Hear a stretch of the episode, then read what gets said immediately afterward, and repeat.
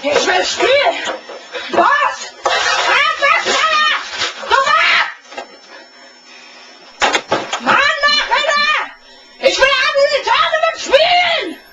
Ja, so oder so ähnlich kann man sich wahrscheinlich ADHS-betroffene Kinder vorstellen. Was genau ADHS ist und wie es Menschen betrifft, das möchte ich hier in diesem Podcast klären, aber zuallererst einmal wünsche ich euch viel Spaß beim Podcast Intro und wir hören uns gleich.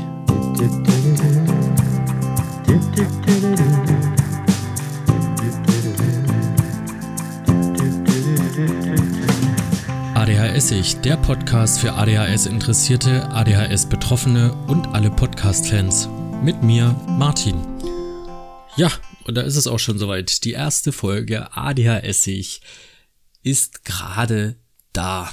Und wie fängt man in einer ersten Folge an? Das ist mein allererster Podcast. Ich habe so gar keine Ahnung, wie man einen Podcast macht. Ich habe mir eine kleine Mindmap gebastelt, um ungefähr zu wissen, wo es lang geht, aber habe noch keinerlei Ahnung, wie und wo und wann ich das alles realisieren kann. Zuallererst würde ich gerne zu meiner Person kommen, damit ihr wisst, wem ihr eigentlich zuhört. Ich bin Martin, ich wohne in Leipzig, ich studiere zurzeit Lehramt, habe selber ADHS, aber dazu in einer späteren Folge mehr. Und ich bin Vater einer kleinen Tochter. Ja, so viel zu mir als Person. Nun zum Thema Podcast. Dieser Podcast ist ein kreatives Einzelprojekt von mir zum Thema ADHS mit Eigenerfahrungsanteilen und Interviews. Also in allererster Linie soll dieser Podcast informieren über das Thema ADHS und psychische Gesundheit. Er soll als Erfahrungsaustausch dienen, Somit würde ich gerne Erfahrungen in diesem Podcast präsentieren, die ihr euch dann anhören könnt und mit denen ihr dann eventuell sogar arbeiten könnt. Ein ganz nicht unwesentlicher Aspekt ist natürlich auch die Unterhaltung dieses Podcasts. Ihr sollt natürlich auch gerne hierher kommen und Spaß an dem Podcast haben vorweg, das ist alles sehr laienhaft und hat keinen Professionalitätsanspruch. Also ich möchte hier keinen Arzt ersetzen oder keinen Psychologen ersetzen. Ich werde sehr darauf aus sein, mit Quellen zu arbeiten, die belegt sind, nicht mit, oh, das habe ich mal gehört oder hm, das äh, scheint so gängig zu sein bei Einzelpersonen oder mein Empfinden ist die einzig richtige. Es gibt hunderttausende Menschen mit ADHS, die einzelne Erfahrungen gemacht haben und die untereinander sehr differieren können. Wenn ihr Hilfe in psychischen Situationen braucht, würde ich euch gerne empfehlen, euch an die Ambulanzen eurer Krankenhäuser zu wenden, die sicherlich dort Unterstützung bieten können, wenn es nötig ist. Also könnt ihr dort einfach anrufen oder ihr könnt euch einfach auch vorstellen, wenn es euch nicht gut geht. Ganz egal, ob ihr ADHS oder irgendetwas anderes habt. Dann wollte ich ganz gerne erklären, wie es denn zu dem Namen ADHSig kommt. Äh, tatsächlich habe ich mir ein bisschen was gedacht, ist bestimmt auch weit hergeholt, aber mir hat jemand in der Unterhaltung gesagt, ja, das ist ja schon ganz schön ADHSig, so als Adjektiv. Und das fand ich super interessant, weil ich nicht an das Adjektiv per se gedacht hatte, sondern in dem Moment Essig im Kopf hatte. Und da habe ich äh, so einen bildlichen Vergleich dargestellt, dass es ja auch bei Essig so ist, dass in geringen Mengen ist Essig sehr, sehr angenehm, zum Beispiel in Salaten oder in Linsen oder ich weiß nicht, wo ihr überall Essig ranmacht. Aber in äh, größeren Mengen oder Konzentrationen ist es ja dann schon ja von widerlich bis toxisch. Und so kann ich mir das auch vorstellen, wie ich in meinen ADHS-Phasen zum Beispiel in meiner, in meinen Wutausbrüchen oder Unkonzentriertheit manchmal auf meine Umwelt wirken kann, äh, sowohl positiv als auch negativ. Ihr findet diesen Podcast, wenn ihr selber Fragen habt und ihr zuhört und eventuell ähm, mehr Informationen braucht, findet ihr die Kontakte auf Instagram und Facebook. Gebt dort einfach ADHS ein und ihr werdet es finden. Ja, äh, nun haben wir schon so viel geredet und äh, sind noch gar nicht so speziell zum Thema ADHS gekommen. Also fangen wir jetzt doch einfach mal damit an, weil ihr habt deshalb wahrscheinlich eingeschalten. Ich arbeite hauptsächlich äh, mit ADHSpedia, der Seite, die ihr im Internet finden könnt. Hier sind sehr gute Informationen, Übersichten, Schematas dargestellt, bei denen man sich informieren kann, was ist denn ADHS, wie funktioniert es, welche Diagnostiken, Behandlungen, Heilbarkeiten gibt es, Subtypen, Prävalenzen, Genetik. Also alles zum Thema ADHS wird hier aufgelistet und kann erlesen werden, wenn ihr speziellere Infos dazu haben wollt. Ich würde in diesem Podcast nur eine kleine Aufklärungsrunde geben. Was ist denn ADHS?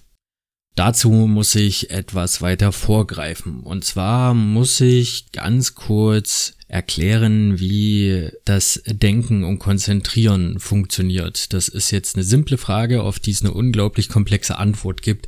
Ich versuche das so zu reduzieren und runterzubrechen, dass ich es euch rüberbringen kann.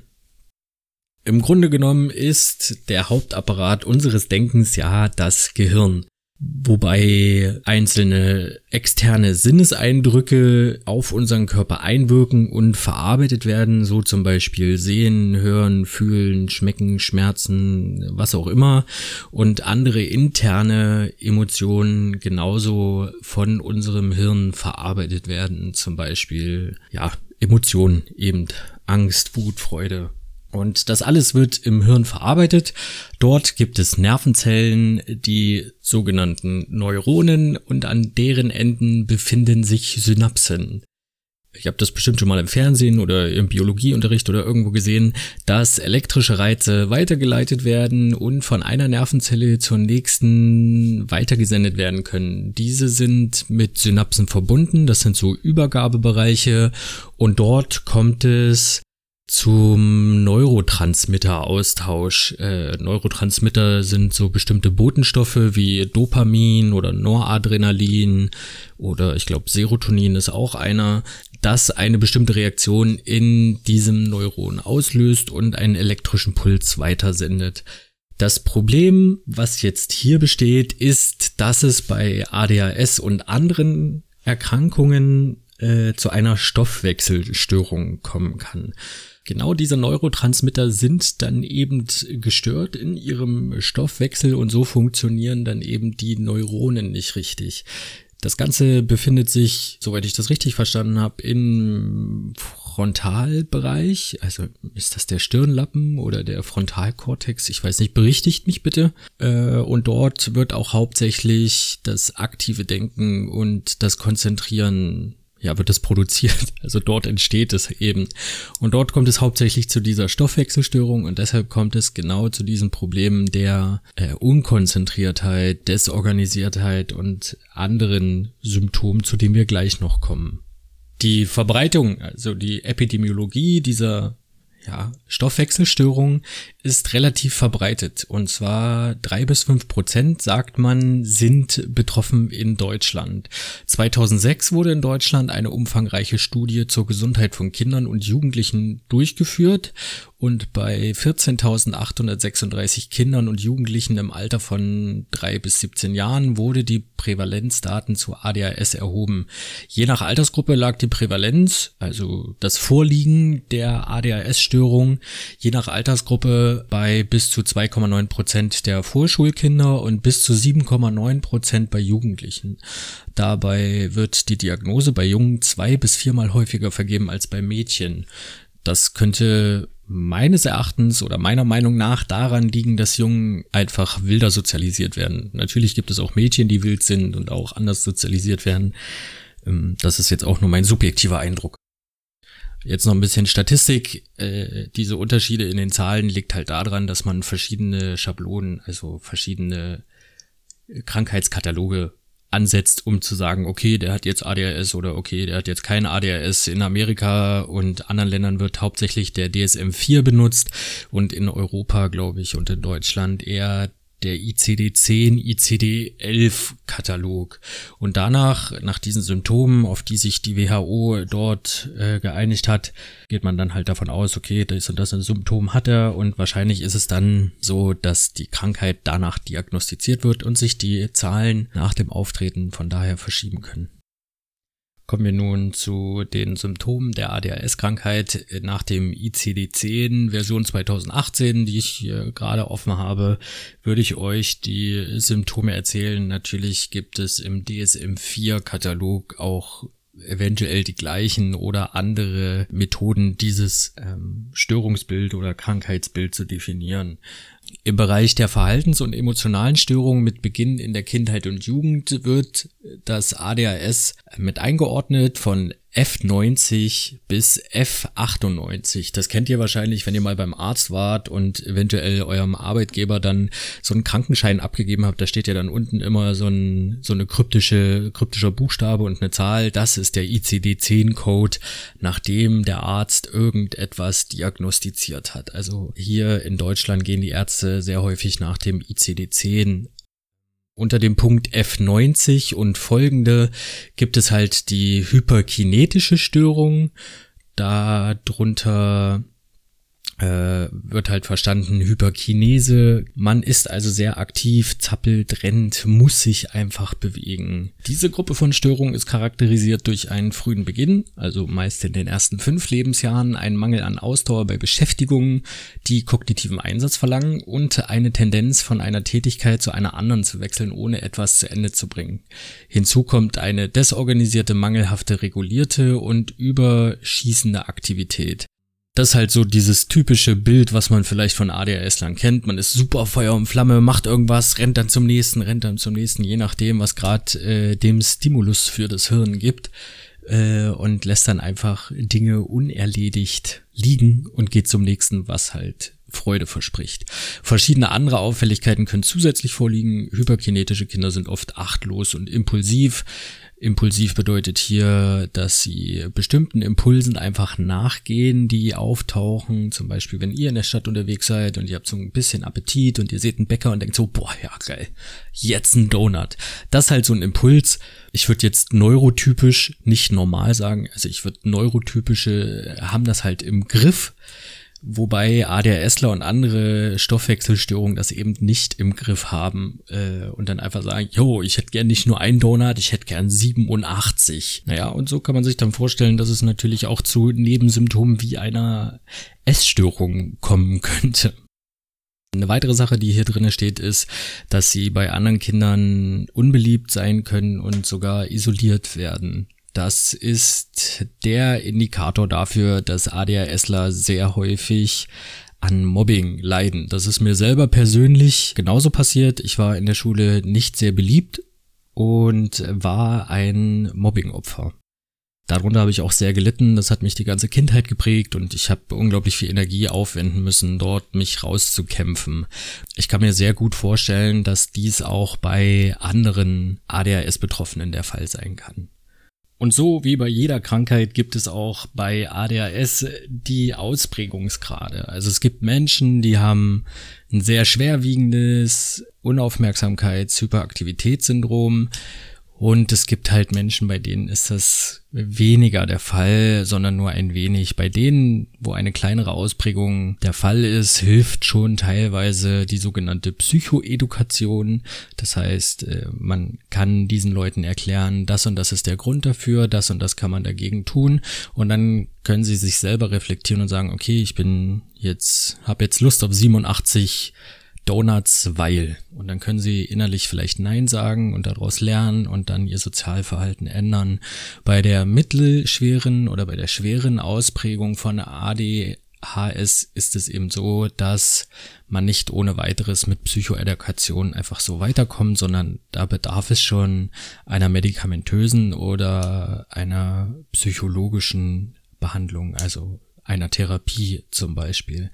Bei der mittelschweren ähm, ist das immer so eine Abwägungssache, aber bei der sehr schweren Form schon. Denn dort sind die Symptome so stark, dass eine Störung des Sozialverhaltens und des emotionalen Verhaltens äh, die Folge ist. Und dort müssen wahrscheinlich dann auch Nebenerscheinungen wie zum Beispiel so eine Essstörung oder andere Krankheiten, die sich dann im Verlauf des ADHS-Betroffenen entwickeln, zum Beispiel Depressionen oder äh, andere Persönlichkeitsstörungen wie Borderline oder Narzissmus behandelt werden müssen. Ich wusste jetzt gerade nicht, wie der Satz endet.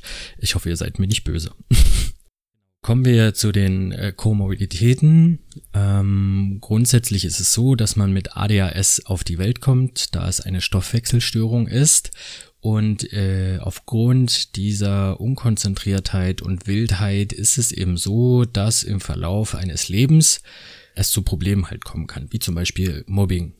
Äh, und das das soziale und emotionale Bild eines Kindes sehr stark prägen kann positiv als auch negativ. Hieraus können sich dann andere Krankheiten wieder entwickeln. Das, äh, wie eben schon erwähnt, wäre zum Beispiel Depressionen sind ganz oft der Fall, Angststörungen, Anpassungsstörungen und äh, in ganz schweren Fällen, wenn zum Beispiel die Eltern auch nicht mit ihrem Kind klarkommen und zwischen Eltern und Kind dort ganz starke Differenzen, also wirklich ganz starke Differenzen, nicht nur mal so gestritten, sondern dass wirklich so weit kommt, äh, dass dort handgreiflich zum Beispiel geworden ist oder das Elternteil dann sich emotional und sozial vom Kind distanziert, kann es dann zu Persönlichkeitsstörungen wie zum Beispiel der Borderline-Störung kommen oder dem Narzissmus. Wieder andersrum kann es natürlich auch sein, dass eine weitere angeborene Krankheit mitschwingen kann. Das hat man früher ausgeschlossen, dass das nicht geht. Das ist der Autismus oder das Autismus-Spektrum. Einige ADHSler und Untersuchungen zeigen das und bestätigen das, äh, haben ebenfalls eine autistische Störung. Zu diesem Thema Autismus-Spektrum-Störung kann ich persönlich jetzt gar nichts beitragen. Und dazu würde ich euch empfehlen, eventuell auch auf der Seite ADASpedia unter Komorbiditäten Autismus zu suchen oder im Internet selber zu recherchieren. Nur so, damit ihr das wisst und versteht, dass ADHS nicht nur eine Krankheit ist und darauf kann alles reduziert werden, sondern der Mensch lebt ja auch, macht Erfahrungen und ähm, ist einfach emotional vulnerabler als andere. Vulnerabler im Sinne von, der ist einfach angreifbarer, weil er aufgrund seiner Hirnchemie ein Verhalten an den Tag legt, was nicht neurotypisch ist. Und genau dieses nicht neurotypische Verhalten ist es dann auch, was den jungen ADHS-Betroffenen in seinem Alter verändert. Entweder ist es so, dass er sich anpassen kann an sein soziales Umfeld, damit umgehen kann, ähm, versteht, weil er zu Hause zum Beispiel ein sicheres Elternhaus hat, ein emotional stabiles Umfeld hat, gute Freunde hat, kann er sich halt anpassen und macht eben die Erfahrung, dass er nicht so sein muss, wie er ist, oder eben durch eine Psychotherapiebehandlung oder durch eine psychiatrische Behandlung im Jugendalter kann es halt auch sein, dass sich äh, die Entwicklung ganz normal, also die Adoleszenzphasen ganz normal übersteht und keine Komorbiditäten entwickelt. Es kann natürlich auch sein, dass das eben nicht der Fall ist und der junge Mensch wird eben erwachsen, ohne zu wissen, dass er zum Beispiel ADHS oder ADS hat und dann kann es eben zu Späterscheinungen kommen im Erwachsenenalter. Man hat diese Krankheit, die Problematik sein ganzes Leben. Das verschwindet eben nicht einfach, weil es eine Stoffwechselstörung ist. Das ist jetzt nicht zwingend so, dass man das einfach abschalten kann. Man kann eben nur die Symptome lindern oder in den Griff bekommen. Und so ist es eben, dass die Symptome im Erwachsenenalter andere sind als im Kindesalter oder differieren können. Das können genau dieselben sein. Ich kenne ein paar Betroffene, die sind halt wirklich immer noch unbändigbar. Ne? Die reden so schnell und sind sich nur am Bewegen und oh je, je. das ist auch für mich dann sehr anstrengend oder für andere Menschen und die kommen dann immer wieder in die Bredouille zu sagen, yo, sorry, ist deshalb und deshalb und rennen dann immer mit dem Stigma rum, die Problematik zu haben. Ähm, was ich auf jeden Fall noch erzählen wollte, ist, dass es Unterschiede in ADHS-Spektrum, ich nenne es jetzt einfach so, gibt.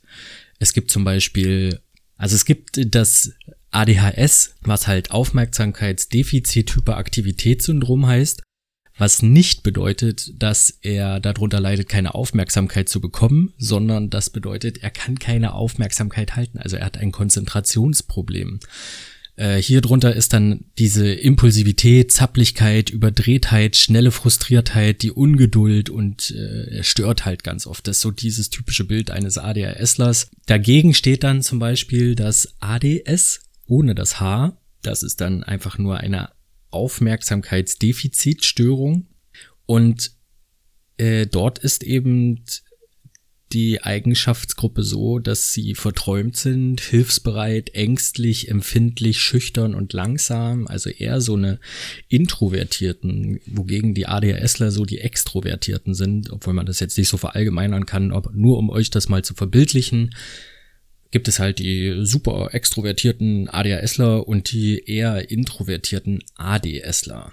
Gemeinsam haben die die Zerstreutheit, die Vergesslichkeit, die Unkonzentriertheit, eine schlechtere Feinmotorik wird hiermit aufgelistet. Sie sind unaufmerksam, sie sind sehr emotional und sie sind halt trödelig, also organisatorisch nicht ganz auf der Höhe oder vergessen einfach mal Termine diese Unterscheidungen sind halt sehr wichtig, da man nicht einfach sagen kann und mit dem Finger auf jemanden zeigen sollte, ja, hier, der ist äh, so aktiv, oh, der muss ADHS haben oder so.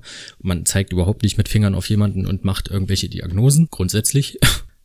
Und es gibt halt auch noch die ganz andere Seite, wo diese Hyperaktivität eben nicht mit dabei ist. Da gibt's so zwei Schlagwörter, die kenne ich noch aus, aus den Erfahrungen. Das ist einmal der Zappel-Philipp für den ADHSler und das ist einmal der Hans Kuck in die Luft oder der Tagträumer für den ADSler.